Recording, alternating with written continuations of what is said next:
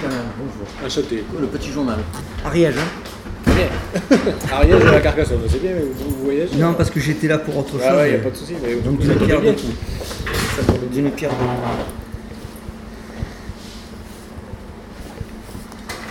coups. Bonjour, je vous prends un café moi s'il vous plaît.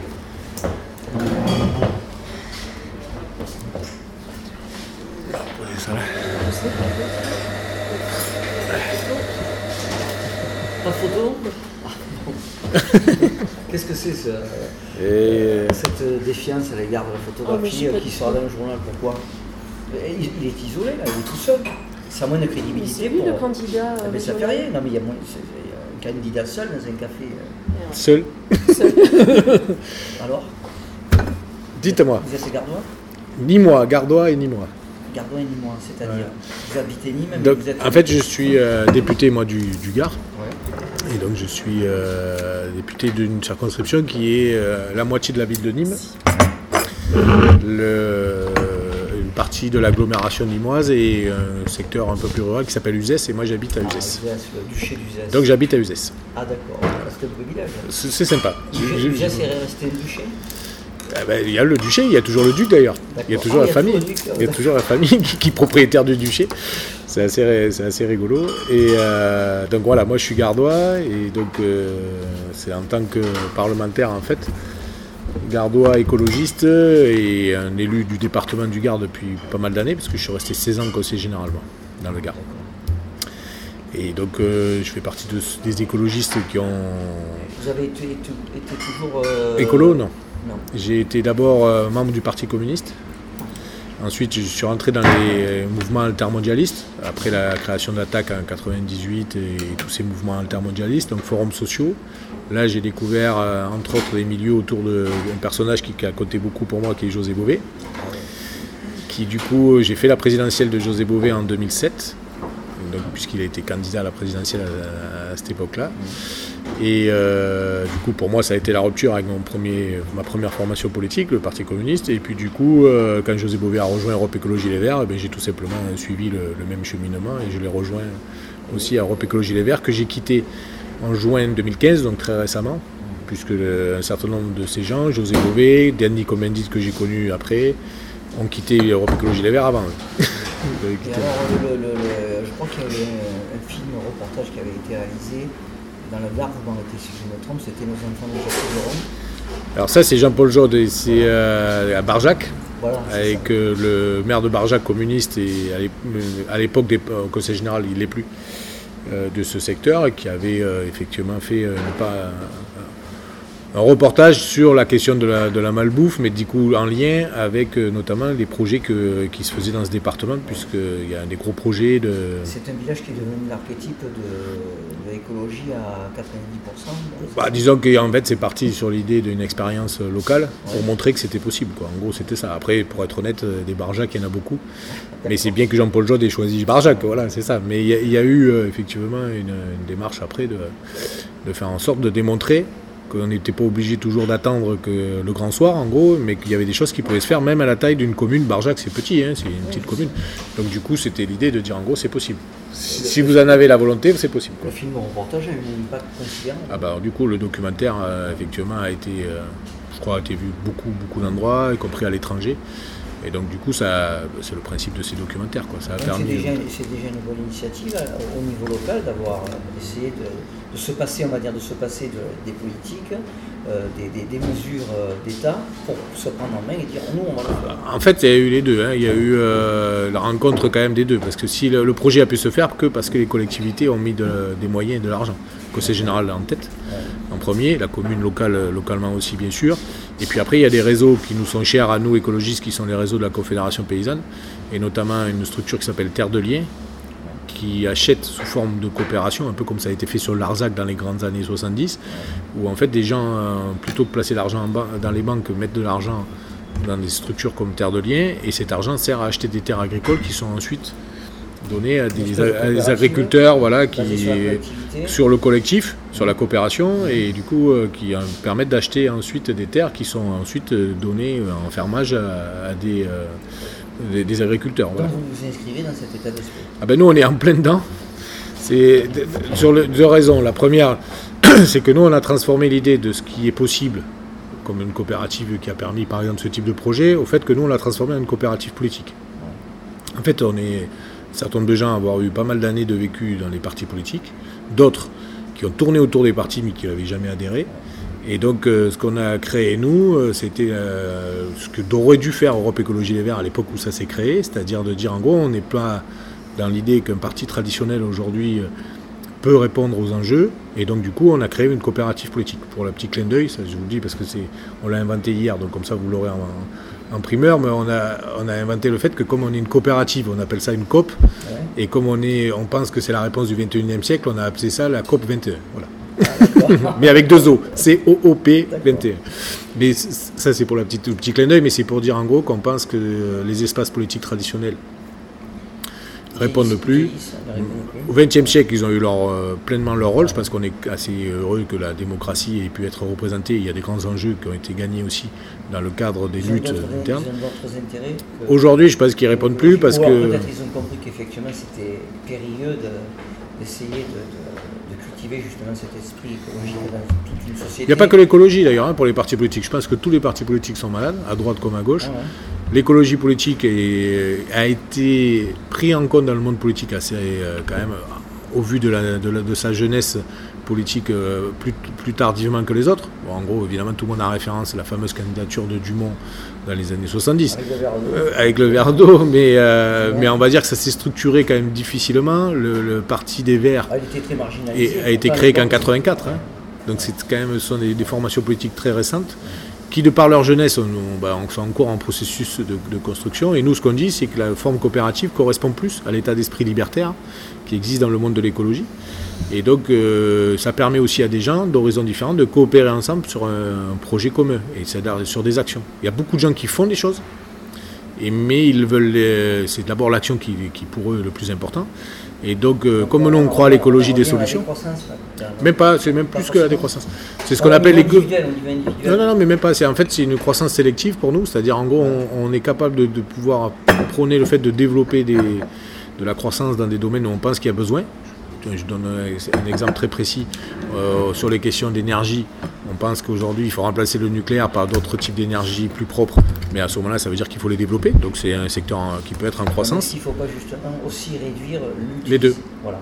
C'est-à-dire qu'il faut et réduire notre consommation, euh, où on gâche beaucoup, beaucoup euh, d'énergie, mais pas que d'ailleurs, on gâche beaucoup de choses en termes de consommation, et de l'autre côté, donner des réponses puisque le but c'est que ça fait longtemps que nous on est sorti de l'écologie type euh, si on vote écolo on aura une chandelle, une chandelle où il faudra pédaler toute sa vie. Mais par contre euh, on considère aujourd'hui qu'il peut y avoir des réponses techniques en plus parce que je pense que la technologie avance bien et notamment par exemple dans les nouvelles technologies on pense qu'il y a largement aujourd'hui la place à de l'innovation qui répondent à des enjeux planétaires. On est à quelques jours de la COP 21 euh, on est tous aujourd'hui en conscience que le fait il y a de vrais emplois qui peuvent se créer, par exemple, euh, sur ces sujets-là. Le côté positif de cette COP 21, on sait très bien, on sait très bien quand même que c'est pas la COP 21 qui va résoudre les problèmes euh, de pollution internationaux.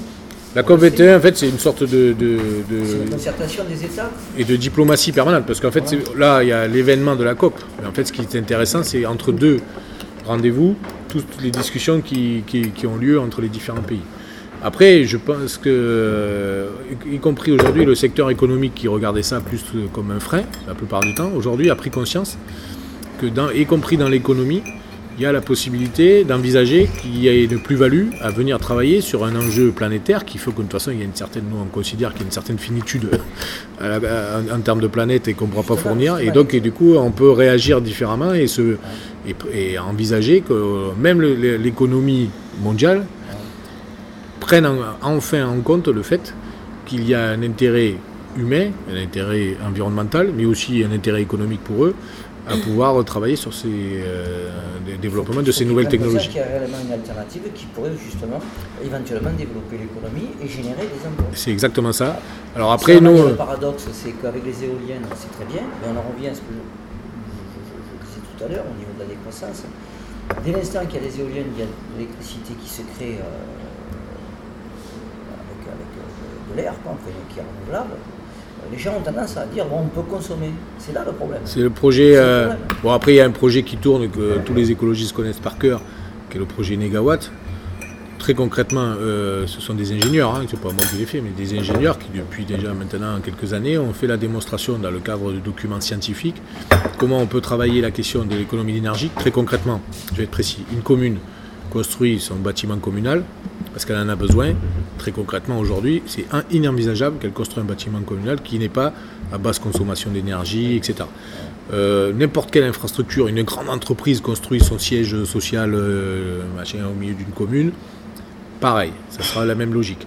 Aujourd'hui, on en vient même à des infrastructures type les routes, où on utilise du goudron, que pourtant un des, des matières les plus polluantes, dans lequel Aujourd'hui, tout industriel qui fait ce type d'infrastructure fait rentrer à l'intérieur un certain nombre de matières qui permettent aujourd'hui d'être beaucoup moins polluantes, etc. Donc il y a une prise de conscience générale. Donc du coup, nous, ce qu'on dit, c'est que euh, sur, ce, sur ces thématiques écolo, il y a une vraie plus-value, d'où la croissance sélective, en disant en gros, il y a des, secteurs qui sont, méritent d'être développés. Euh, comme on est dans une régionale, par exemple, nous on dit que c'est ces secteurs-là que la, la collectivité régionale doit soutenir financièrement et techniquement.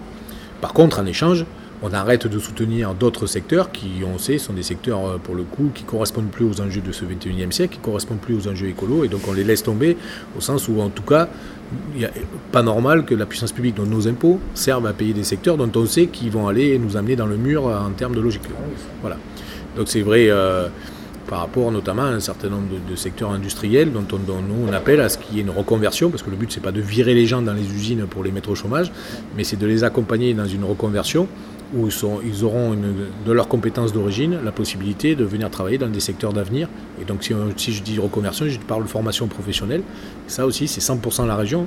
Formation professionnelle, ça veut dire que la région est capable de financer des formations professionnelles à des gens qui ont besoin de se reconvertir parce qu'ils étaient dans des secteurs dont on sait qu'ils n'ont pas d'avenir, parce qu'y compris ils sont polluants par exemple ou ne correspondent plus aux enjeux de, ce siècle.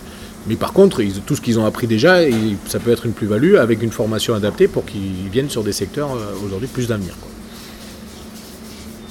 Oui, ça c'est alors le programme, ce serait ça. En fait, il y a, sur la question économique, puisque l'emploi, c'est quand même aujourd'hui, je crois que tout le monde a à peu près conscience qu'il y a une problématique d'emploi, et nous on s'adresse même plus particulièrement à des gens qui sont encore plus sensibles, c'est des gens qui se sentent exclus définitivement aujourd'hui des accès à l'emploi. Il y a le, problème des discriminations, il y a une logique des, euh, on n'est pas dupe. Il y a un certain nombre de gens par des, qui, se retrouvent en dehors de l'emploi parce que tout simplement ils sont discriminés, hein, et ça, existe, tout le monde en est conscience. Des gens qui n'ont pas le niveau, qui, ont quitté le système ce genre, de, personnes dans, la mesure, dans la mesure exclues. Ah ben parce qu'ils sont euh, éventuellement indemnisés. Non, je ne parle pas de ça. Dans, une partie de l'exclusion, on sait très bien qu'il y a un cursus euh, qui finit euh, derrière les barreaux ou dans des ah ben, Il y a plusieurs choses. Il y a, deux domaines. Il y a le, il y a le, il y a le domaine délinquance qui peut amener, être amené à ça, mais il y a aussi des domaines de santé. Où on sait très bien que plus on laisse les gens dans une, dans une pauvreté et dans une problématiques sociales, plus les problèmes de santé vont s'accumuler. Et là, jusqu'à preuve du contraire, moi je suis député, je vote le, budget de la sécurité sociale chaque année, je sais bien que ça coûte énormément cher. Donc du coup, plus on, est permet aux gens d'être dans le bien-être, plus aussi indirectement on aura des, conséquences positives, y compris financières là-dessus, puisque les gens qui sont bien logés, les gens qui sont bien rémunérés par un travail, y compris qui a du sens, eh bien, tous ces gens-là, automatiquement, ils retrouvent une, certaine envie de, se prendre en charge, entre guillemets. Et donc, évidemment, il y a aussi. commence à l'éducation des parents ou à l'école, au primaire? L'exclusion, elle a plusieurs euh, portes d'entrée. S'il n'y avait qu'une seule, qu'une, qu'un critère, ça serait facile. Mais par contre, euh, l'exclusion, elle est souvent due d'abord par l'estime de soi. Or, quand on, a, on vit dans un, une fois de plus un logement délabré, et quand on a depuis des années pas de boulot, ou c'est les, petits bouts, c'est système D, etc., etc., on a du mal à se voir soi-même euh, dignement. Et donc, du coup, en conséquence, parfois, on a des comportements qui peuvent être déviants. Si on est parent, bah, évidemment, c'est quand même plus compliqué parce que l'image qui est renvoyée est plus compliquée, etc. etc. Donc, ça, c'est le premier truc. Après, heureusement, nous, on est dans l'école républicaine et notamment pour la région, les lycées je vois bien que dans les lycées, au moment où les adolescents se construisent, il y a des virages difficiles à prendre quand on est adolescent, il y a un travail particulier qui, est fait au lycée aussi, qui permet à chacun, je pense notamment par exemple au fait qu'on puisse avoir un certain nombre d'accès aux moyens. Je suis de ceux, moi je bien du Languedoc-Roussillon, euh, l'ordinateur, le fameux ordi, qui est le grand débat, c'est pas qu'un gadget, ça, donne, ça réduit aussi une partie de la fracture numérique qu'il faut qu'aujourd'hui, quand on a 16 ans ou 17 ans ou 18 ans, on sait très bien que si on n'a pas d'ordinateur, on a quand même un petit, un petit souci. Et que donc non seulement c'est utile pour l'éducation, mais c'est aussi utile pour pouvoir avoir une démarche égalitaire au fait que tout le monde a, ce type d'appareil et donc peut accéder à un certain nombre Après, il faut apprendre à l'utiliser. Et donc, euh, puisqu'on est dans un contexte compliqué depuis euh, la semaine dernière, je dis juste que moi je fais partie de ceux qui poussent, et, là la région peut jouer son rôle au niveau des lycées, à ce qu'il y ait aussi des modules d'éducation à l'utilisation des réseaux sociaux et notamment aussi d'Internet. Quand on donne un ordinateur à un jeune, on ne fait pas que lui donner la matière brute, il faut aussi lui apprendre à le faire euh, à l'utiliser. Et notamment, il y a tout un travail à faire sur euh, ben, qu'est-ce qu'on comment on l'utilise, comment on est critique face à l'information qui revient via ces réseaux sociaux, et comment à un moment donné on travaille aussi cette question d'Internet avec euh, notamment le fait qu'on ne tombe pas dans les pièges qui peuvent être tendus par la, par la toile, comme on dit, etc. Il y a une psychose générale qui est véhiculée depuis quelques, quelques temps déjà avec certains incidents, on va pas les Par rapport aux endoctrinements Et après, oui, les endoctrinements, et puis il y a quand même une part de responsabilité, euh, je veux dire, dans le monde médiatique, quoi, d'entretenir euh, une information et de, la mettre en boucle et, d'enfoncer le clou, Je, je, je, pense qu'il n'y a, pas encore la, prise de conscience collective, donc médias compris, mais, mais qui euh, réalise l'impact des images, l'impact de l'information et tout ça. C'est pour ça que je pense que des jeunes, notamment, puisque la région par exemple s'occupe des lycées, il faut apprendre à notre jeunesse à être critique face à l'information et ne pas prendre au premier degré d'une manière frontale l'information. Alors, moi je pense que c'est tout au long de l'école et c'est même continu après, pour être honnête. Mais comme là on est sur une régionale, c'est pour ça que je disais ça, c'est-à-dire que c'est vrai que la région aura à compétence les lycées et que on va dire l'âge des, lycéens est un âge critique. À 10 ans, on croit beaucoup encore ses parents. Oui. C'est-à-dire qu'en gros, à 10 ans, on croit beaucoup encore au fait que ses parents ont raison. il ne faudrait pas que les parents disent des conneries non plus, mais il faut que, en même temps, voilà. À 16 ans, on a envie de, l'émancipation à titre identitaire et, à titre individuel. Et donc c'est à ce moment-là que le, lycée prend toute sa place, le collectif d'ailleurs, pas que le lycée, mais comme la région s'occupe des lycées. Mais c'est vrai aussi pour la formation professionnelle, je l'ai dit, il y a beaucoup de jeunes aussi qui sortent sans qualification qui peuvent faire des, cursus de formation professionnelle à 20 ans, à 25 ans. Il faut intégrer dans ces cursus-là aussi cette réalité dont je viens de parler. C'est-à-dire, en gros, là, moi, je suis pour qu'on construise des vrais citoyens avec ce qu'ils ont justement de plus-value critique vis-à-vis d'une information brute qui aujourd'hui fuse à des vitesses. Euh, la démocratie. Le citoyen doit critiquer sa, société à juste titre. le contre-pouvoir, une démocratie sans contre-pouvoir est une démocratie qui tourne à la dictature. Pour pouvoir la critiquer, c'est là le problème. Le problème de fond, il est là. Alors, et je me permets de dire que c'est paradoxal avec l'avancée technologique de pointe qui a on en revient, euh, qui est censé euh, apporter la solution à tous les problèmes, mais en fait qui ne l'apporte pas parce que les individus sont assujettis à ce système-là parce qu'ils n'ont pas l'esprit critique. Alors l'esprit critique, c'est pour ça, j'ai dit, d'abord je, le redis, parce que ça, pour moi j'en suis intimement persuadé, le contre-pouvoir, c'est l'alpha et l'oméga de la, démocratie. Je sais que les institutions et les élus n'aiment pas beaucoup les contre-pouvoirs parce qu'ils aimeraient bien faire ce qu'ils veulent, mais une, une démocratie qui n'a plus de contre-pouvoir, ça tourne très vite à la dictature, donc il faut absolument le contre-pouvoir. Pour faire un contre-pouvoir, il faut des citoyens critiques. Et pour avoir des citoyens critiques, il y a, je l'ai dit, il y a le jeune âge, mais il y a aussi pour nous, pour le coup, hein, nous, ça fait longtemps qu'on a quitté les lycées, il y a aussi la question culturelle. Or, moi, je crois beaucoup au fait qu'aujourd'hui, il faut soutenir la production culturelle, euh, artistique, qui souvent secoue un peu les méninges euh, en termes de production, donc en termes de création. Elle est assez importante. Il y a aussi, nous, on, travaille particulièrement sur le, un secteur particulier qui est le festival les festivals pardon, autour des arts de la rue. Pourquoi? Parce que, je, par exemple, ça peut être Ramonville, euh, ça c'est à côté de Toulouse, mais il y, en a aussi Aurillac évidemment, et puis il y en a quelques-uns plus petits, y compris dans, notre région en Languedoc-Roussillon, mais qui sont des accès pour tous. C'est-à-dire que le principe même des arts de la rue, Contrairement peut-être où on fait la démarche d'aller au soir, et ce que je, trouve aussi intéressant, mais d'aller au théâtre, ou d'aller à l'opéra, ou d'aller euh, voir un musée, voilà. le Festival d'Avignon, donc il y, a, le IN, qui est quand même difficilement accessible, et il y a le OFF, heureusement, mais qui est plutôt un, grand centre commercial maintenant théâtral. Mais ce que je dis ça, c'est le, théâtre, euh, la Fédération des Arts de la Rue, qui, avec qui on travaille. Ça m'intéresse parce qu'il y compris aujourd'hui des productions qui, sont des productions un peu subversives, qui secouent un peu les ménages. Et quand on construit son esprit critique, c'est aussi ça. C'est-à-dire que, et, comme on veut que tout le monde puisse y accéder, l'avantage d'être d'utiliser l'espace public, c'est de pouvoir le faire sans automatiquement payer 50 euros pour pouvoir le voir. Alors, pour, pour les avoir fréquentés, les fréquenter toujours et travailler pour eux, notamment le Festival d'Avignon, j'ai fait l'ODEV aussi parce qu'il y avait le, ouais, bien. Et puis la rencontre Pétrarque à Montpellier et Aurillac. Et Visa pour l'image en septembre. Donc je continue à faire ça. Aurillac a tendance à vouloir aseptiser justement son festival. Donc aseptiser, c'est une image, on passe un coup de bombe par-ci par-là pour éliminer tout, tout ce qu'on considère comme parasites, qui viennent pour s'exprimer.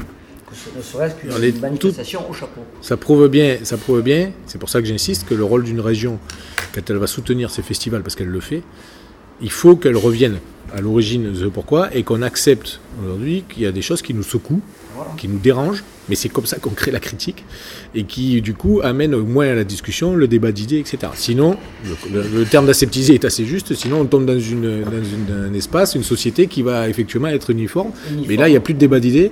Et à ce moment-là c'est brutal parce que tout ce qui arrive en premier degré... Donc vous avez gardé un petit peu votre esprit communiste. Ah bah soit de toute façon moi j'ai passé 20 ans au Parti communiste mais je suis surtout libertaire. C'est-à-dire que, je, me suis... C'est quand même assez euh, paradoxal parce que les communistes pour les avoir fréquentés, mon, oncle était communiste depuis les années 20. On a toujours eu des communistes dans la famille. C'était attention, c'était la, valorisation de l'individu par le travail avant tout. Ouais, Ce qui est perdu maintenant, parce que maintenant on ne peut pas forcément avoir un travail euh, stable, un travail quotidien. Ah oui, on change de métier plusieurs fois dans sa vie. Voilà, il faut être polyvalent, il faut faire plusieurs choses, euh, il faut courir dans les domaines dans lesquels on se sent évidemment le, mieux. Et c'est très difficile, moi je ne parle pas pour moi, je parle tous les gens que je rencontre, c'est difficile. Le travail, sans travail, l'individu n'existe pas. Il n'existe plus à l'heure actuelle. Ça, l'émancipation par le travail, qui est le terme exact euh, marxiste, mais pour, être honnête, euh, je pense que l'émancipation, elle est autant par le travail, parce que je suis quelqu'un qui défend par exemple la, baisse du temps de travail encore. Hein. Oui. Je pense ah ben que le 32 heures, ça ira très bien. moi je suis pour le 30 heures. 30, heures, ce que je veux dire, c'est qu'il y a des secteurs qui sont tellement dans des, ressources fortes qu'on peut largement encore descendre euh, sans mettre en péril économiquement et partager le travail. Donc du coup, ce que je veux dire, c'est qu'à partir de là, c'est des logiques. L'écologie politique pour moi, c'est la continuité des mouvements ouvriers, des mouvements qui se sont créés dans ce XXe siècle, qui pour quand même, pour une réalité aujourd'hui, n'ont plus trop de réponses réelles au XXIe siècle, euh, qui aujourd'hui sont un peu à bout de souffle. En gros, j'ai un anticapitaliste. Ben D'abord, non mais même, je parle en termes d'idéologie, le monde, euh, l'anticapitalisme, moi j'en suis toujours, au sens euh, libéral du terme. Mais être anti, ça n'a jamais fait quelque chose. Oui, mais ça n'a jamais fait être quelque chose d'être anti. Donc c'est ce que j'ai vite appris dans mon parcours, c'est de dire en gros ce qui est plus intéressant, c'est de savoir ce qu'on combat, parce que ça c'est la résistance, mais il faut savoir très vite aussi savoir ce qu'on veut. Et donc euh, moi, l'écologie politique, par exemple, défend un modèle qui est l'économie sociale, qui est une économie égalitaire. Dans une entreprise, le rapport d'une économie sociale, c'est obligatoire, c'est même inscrit dans la nouvelle loi qu'on a, mis, qu'on a votée. C'est pas de différence de, de, salaire entre le plus bas et le plus haut, de pas plus de 1 à 10. C'est inscrit. Donc le principe même de l'économie sociale, qui est de coopérer et pas de se mettre en concurrence. Je crée ma boîte, mon but c'est pas de tuer le voisin pour pouvoir développer ma boîte, c'est de savoir comment on travaille ensemble. Euh, Note. Pas d'actionnaire. le principe même de l'action publique, dans le cadre de, par exemple des marchés publics et dans le cadre des investissements, 500 millions d'euros d'investissement pour une grande région, pour nous, c'est en priorité dans le champ de l'économie sociale et stop aux multinationales. Euh, dernièrement, à, Mirepoix, c'est là où j'habite, ouais. j'ai rencontré euh, le maire de Montpellier, Sorel, Sorel que j'ai trouvé très sympathique. Euh, j'ai trouvé très, très honnête dans son programme. Mhm.